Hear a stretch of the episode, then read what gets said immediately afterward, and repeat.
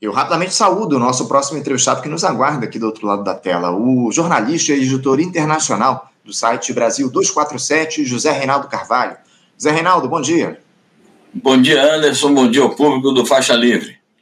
Zé Reinaldo, muito obrigado por você aceitar mais uma vez aqui o nosso convite para tratar a respeito de questões relativas ao cenário internacional, porque terminou no dia de ontem, lá em Nova Delhi, na Índia, o Zé Reinaldo, aquela reunião de cúpula do G20 que contou com a presença do presidente Lula. Aliás, o Brasil assumiu a presidência rotativa do bloco, onde ficará até o início de dezembro de 2024. Foi um encontro assim meio morno, né, o Zé Reinaldo, pela, até pelas ausências de duas grandes lideranças desse bloco, né, o chinês Xi Jinping e o presidente russo Vladimir Putin. Eu queria que você falasse um pouco sobre o que, que essa reunião do G20 produziu, Zé Reinaldo. Houve avanços aí nesse encontro entre os líderes das maiores economias do mundo. Como é que você avaliou esse encontro? Muito bem. É, foi um encontro que é, as tensões e controvérsias se manifestaram muito mais durante alguns meses da preparação dele, porque durante esses meses todos houve reuniões de ministros das relações exteriores, de ministros da economia, as diplomacias se reuniram e havia um impasse em torno do tema da guerra na Ucrânia. Os países é, capitaneados pelos Estados Unidos, países geralmente os do G7, que são membros também, alguns deles da OTAN, é, forçavam no sentido de que a declaração conjunta é, contivesse um parágrafo com dura é, condenação à Rússia por conta dos episódios que estão em curso na Ucrânia. E a Rússia, assim como a China, que é um país com o qual a Rússia mantém uma aliança sólida, é, ambos disseram que iam vetar. E ali, naquele mecanismo, como em vários outros mecanismos internacionais, as resoluções têm que sair por consenso, se não há consenso, não há declaração conjunta. Isso seria um prejuízo enorme para é, a Índia, que é o país anfitrião, para o primeiro-ministro Narendra Modi. Então, ele se empenhou enormemente para arrancar um acordo. Então, é, a reunião, digamos assim, não manifestou as controvérsias, porque logo no início o Narendra Modi conseguiu costurar um acordo e anunciou de pronto que havia uma declaração conjunta, é, e o, os Estados Unidos e as potências ocidentais, naturalmente, acabaram sendo obrigadas a um recuo, porque é, não constou de fato é, na declaração conjunta uma condenação efetiva à Rússia. Houve a manifestação de princípios gerais, de que todos concordam com a inviolabilidade das fronteiras é, territoriais, a, a, integridade territorial, é, todos concordam com o direito internacional, todos concordam em lutar pela paz. É, Lamentou-se que esteja ocorrendo uma guerra na Ucrânia, mas em nenhum momento, em nenhuma linha, é, se manifestou uma condenação à Rússia. De modo que eu diria o seguinte, viu, Anderson, que, embora ausentes fisicamente, o Xi Jinping e o Vladimir Putin são dois dos grandes vitoriosos dessa cúpula. Muito bem lembrado, muito bem lembrado. Saem aí como dois principais vitoriosos dessa reunião que nós tivemos aí ao longo do último final de semana lá na Índia. Agora, falando um pouco a respeito da, da postura, enfim, das, das falas do Lula nesse, nessa cúpula do G20. Ele teve, o presidente brasileiro, algumas reuniões bilaterais, né, inclusive com o príncipe herdeiro da Arábia Saudita, Mohammed bin Salman, que prometeu investir aqui no Brasil, enfim. O petista também chegou a dizer em seu discurso que a atuação do G20 foi insuficiente para corrigir os equívocos do neoliberalismo, que o Brasil colocará a redução das desigualdades na agenda internacional a partir dessa presidência do G20 até o final do ano que vem, enfim. Como é que você avalia essa postura do Lula de enfrentamento retórico, Zé Reinaldo, ao capitalismo predatório? Você acha que isso deve ficar só nos discursos ou o presidente vai atuar efetivamente por justiça social ao longo desse próximo período? Muito bem. É, complementando o raciocínio anterior, para fazer justiça, eu acho que o Narendra Modi, o primeiro-ministro da Índia, por razões próprias e no seu esquema aí de alianças, ele também, a gente tem que dizer que ele se saiu bem na cúpula, porque conseguiu finalmente. É, ele utilizou é, corretamente, em nome da unidade, em nome da cooperação internacional, ele utilizou bem a autoridade de ser o presidente da cúpula é, para convencer os aliados, né? É, Valeu-se, claro, do interesse dos Estados Unidos de não danificar as suas próprias relações com a Índia, porque para os Estados Unidos a Índia é um peão importante na sua luta, no seu enfrentamento contra a China. Então, isso obrigou também o Biden e outras potências ocidentais a recuarem. E é, o outro grande vitorioso dessa conferência foi o presidente Lula, por conta do seu desempenho sempre muito positivo, sempre muito assertivo e sempre muito abrangente é, quando Lula tem atuado nas cúpulas internacionais. Foi assim no, no BRICS, já, já tinha sido assim na CELAC, no âmbito aqui latino-americano, e acho que é, será assim na, na Assembleia Geral da ONU daqui a poucos dias, que ele vai fazer o discurso de abertura. Então, acho que o Lula foi bem, principalmente é, por ele ter combatido de maneira é, veemente as desigualdades é, sociais e regionais, portanto, as desigualdades é, internacionais que se manifestam entre as diferentes regiões do mundo, e também pelo fato de que, mais uma vez, ele é, combateu o que ele chamou, é, numa cúpula anterior, de é, neocolonialismo verde. Dessa vez, ele voltou a insistir na tese de que corresponde mais aos países ricos, aos países desenvolvidos, é, arcar com os custos do combate às, é, aos desequilíbrios climáticos. Então, acho que o Lula foi um vitorioso. Quanto a se a, a pregação do Lula é, fica na retórica ou não, aí a gente tem que ver o conjunto da obra do Lula e um pouco analisar a perspectiva do seu governo. Eu acho que, de uma maneira geral, o Lula já demonstrou, é, me parece que no, no exercício dos seus dois mandatos anteriores, o seu empenho na luta pela igualdade no mundo.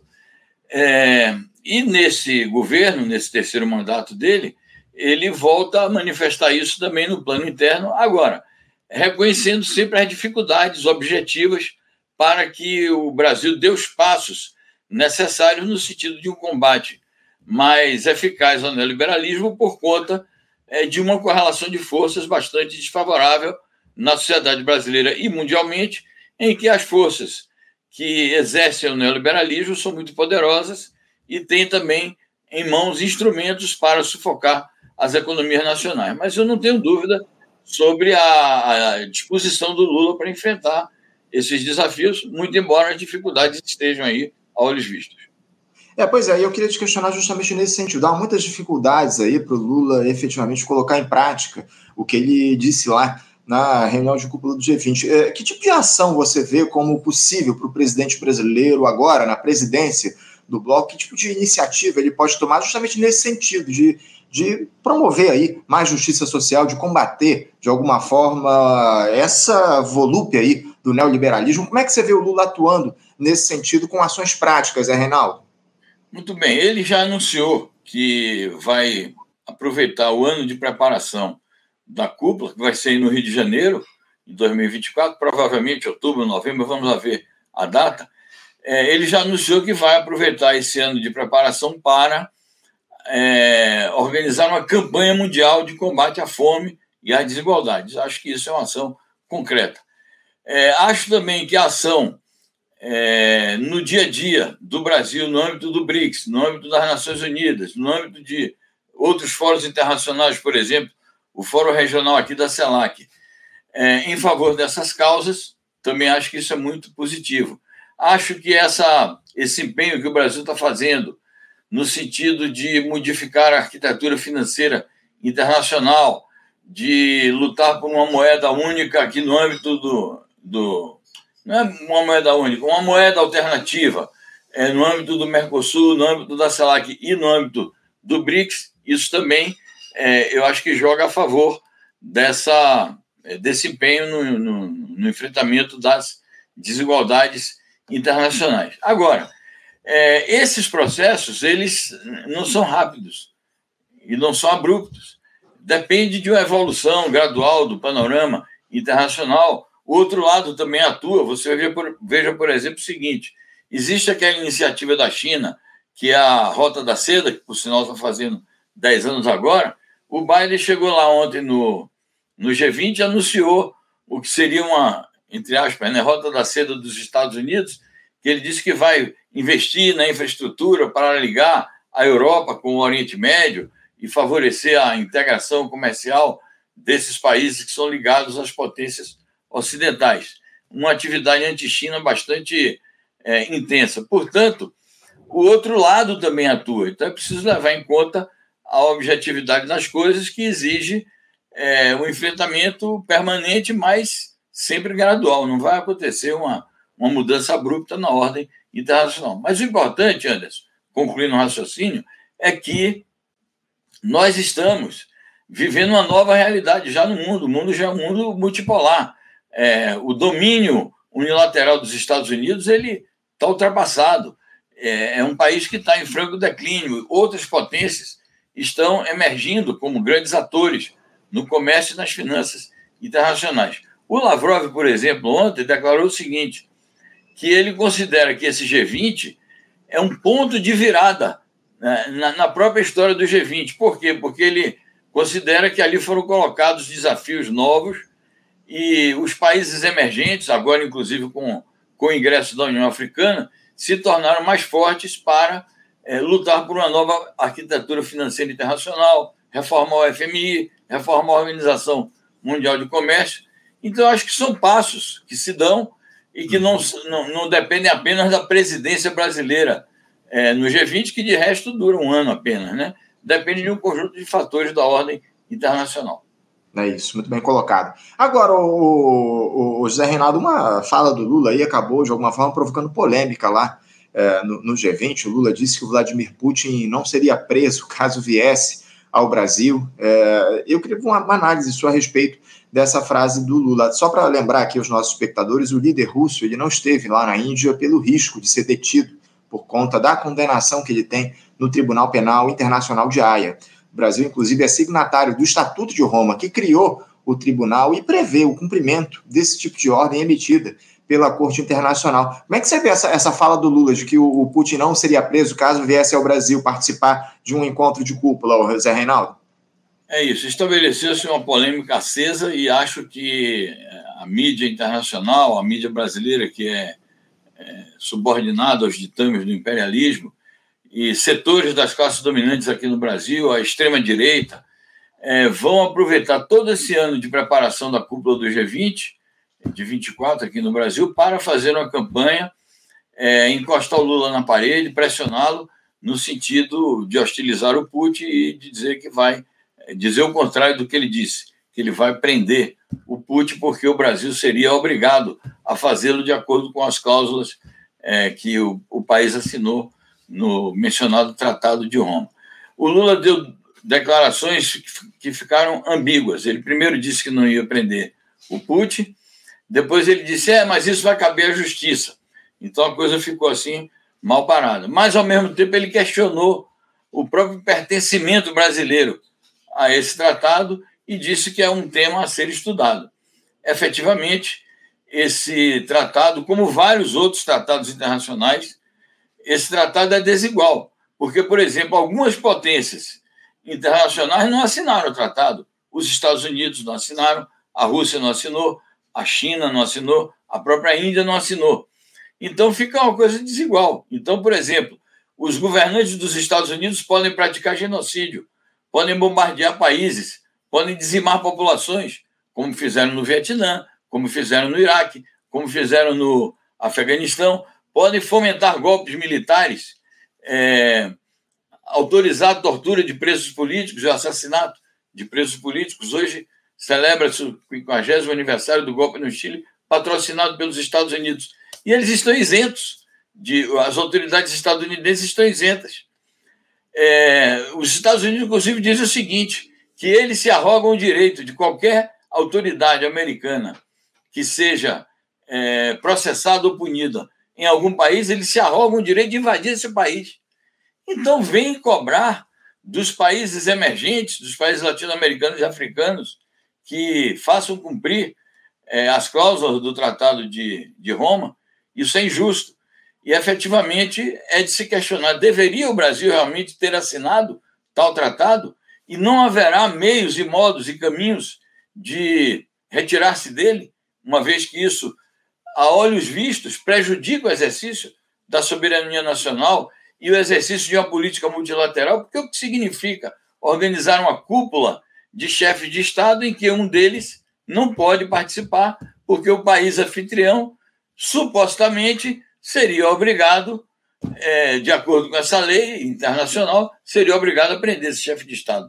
É uma coisa completamente absurda e que danificaria para sempre as relações bilaterais do Brasil com a Rússia. Não há dúvidas, não há dúvidas em relação a essa questão que você levanta, né? Essa, esse comprometimento que haveria aí das relações entre Brasil e Rússia, caso uh, o Lula cumprisse aí, a justiça brasileira cumprisse essa ordem de prisão do Vladimir Putin, evidentemente, caso ele venha aqui ao Brasil. Muita, muita água ainda vai rolar embaixo dessa ponte em relação a essa discussão, Zé Reinaldo, mas eu, a, a gente está com tempo limitado aqui, eu sei que daqui a pouquinho você tem que nos deixar, mas eu ainda queria tratar a respeito dessa cúpula do G20, algo que você, inclusive, já trouxe aqui para a gente, essa ausência do Xi Jinping, uh, ganha corpo uh, a análise de que o líder do país asiático, Zé Reinaldo, ele estaria boicotando o G20 para tentar fortalecer os BRICS, colocando, de, de certa forma, no mesmo patamar do G7. Eu queria sua avaliação para o que representou essa ausência do Xi Jinping, se você enxerga, Zé Reinaldo, essa possibilidade de que haja eh, essa disputa entre o BRICS e o G7 no futuro próximo? Muito bem. Eu acho que o, G, o G20 de, de Nova Delhi apresentou algumas disfuncionalidades que colocam efetivamente em risco é, a perenidade e a continuidade desse mecanismo. É, eu acho que desmente a tese de que a China estaria contrária à, à continuidade do G20 o próprio discurso do primeiro-ministro chinês, que substituiu o presidente Xi Jinping, e a tônica do discurso dele foi fazer um apelo à unidade daqueles países, foi fazer um apelo a que o G20 se ativesse aos seus compromissos originais de ser um mecanismo voltado para a cooperação internacional. Então, o, todo o discurso do, do primeiro-ministro da China, o Li Qiang, é no sentido de é, fortalecer o G20. Agora, efetivamente, apareceram algumas disfuncionalidades é, nessa reunião. Aliás, antes de entrar nessas disfuncionalidades, eu quero dizer que alguns editoriais de veículos da comunicação social chinesa ligadas ao Partido Comunista e ao governo da China defenderam a tese contrária, dizendo o seguinte: são os Estados Unidos que não estão mais interessados no, no G20 porque querem fortalecer o G7. Então, a China devolveu, digamos assim, a bola. Mas o que é que aconteceu nas disfuncionalidades? Exatamente isso. Veja bem, quando o G20 surgiu, ele surgiu como um, um mecanismo de cooperação para enfrentar as crises econômicas e financeiras. Antes do G20 reunir a, os chefes de Estado e de governo, o G20 limitava-se a uma reunião de ministros da Fazenda, ou da Economia, ou das Finanças, como se diz em outros lugares, e presidentes dos bancos centrais. Somente a partir de 2008 e 2009 com aquela mega crise financeira que teve como epicentro os Estados Unidos, aquela crise bancária e dos subprimes, é, que, que se manifestou no, no terreno imobiliário, somente a partir dali foi que surgiu a ideia de fazer as cúpulas do G20 com chefes de Estado. Mas o escopo sempre foi é, tentar uma cooperação para enfrentar esses problemas da, da, da economia global. Eis que, recentemente, por pressão dos Estados Unidos e dos países do G7, é, começou a haver uma politização e a ideologização do G20, escapando da discussão sobre a cooperação para enfrentar os problemas econômicos globais, para enfrentar, de acordo com o figurino americano e dos países do G7, os problemas políticos. E agora, a tal ponto que eles já, a segunda cúpula que se realiza sobre a guerra da Ucrânia, que eles insistem em colocar como tema principal é, condenar a Rússia pela guerra na Ucrânia. Foi aí que o Lavrov, chanceler russo, disse o seguinte: fracassou a tentativa do G7 de ucranizar o G20. Achei interessante a expressão. Uhum. De maneira que, o que é que está acontecendo, Anderson? É o seguinte: Os Estados Unidos, na medida que eles estão entrando em declínio e a China emergindo, os Estados Unidos passaram a, a não se sentir mais favorecidos com a globalização econômica, que tem favorecido mais a China. Então, os Estados Unidos voltaram a uma atitude de unilateralismo, de sanções comerciais, de guerra comercial contra a China. Isso é contrário à globalização. De maneira que a função inicial do G20, que era a cooperação para enfrentar os problemas econômicos, ela começa a ceder lugar a essa politização. É nesse sentido que não é só a China e não são só os Estados Unidos, mas vários atores internacionais perguntam: nesse sentido, ainda há lugar para o G20? Então, é, então essa é a questão que se coloca. Porque, de fato, para os Estados Unidos, o G20 deixou de ser um bloco prioritário. Volta a ser prioritária a atuação deles no G7. E, efetivamente, para a China, volta a ser prioritário é, atuar no âmbito é, da sua aliança com os países emergentes, que, no caso, passa a ser mais exercida no âmbito do BRICS. Então, uhum. isso é uma questão que começa a aparecer é, e uma preocupação generalizada da comunidade internacional. É isso. Zé Reinaldo, ainda tinha outros temas para tratar aqui contigo, mas infelizmente o nosso tempo está encerrado. Você tem um compromisso agora, 9h40, então eu vou ter que te liberar, mas eu quero agradecer demais a tua participação com a gente mais uma vez aqui no nosso programa. Muito obrigado por você falar um pouco a respeito do que se deu lá na cúpula do G20 e a gente volta a conversar em breve aqui no nosso programa, tá bom, Zé Reinaldo? Obrigado pela tua participação, um bom dia para você e um abraço forte. Eu que agradeço e mais uma vez eu vim aqui com muita honra, porque esse programa tem uma relevância muito grande para a mídia alternativa e os movimentos sociais. Obrigado e até a próxima. Obrigado, Zé Reinaldo. Um abraço para você. Até a próxima.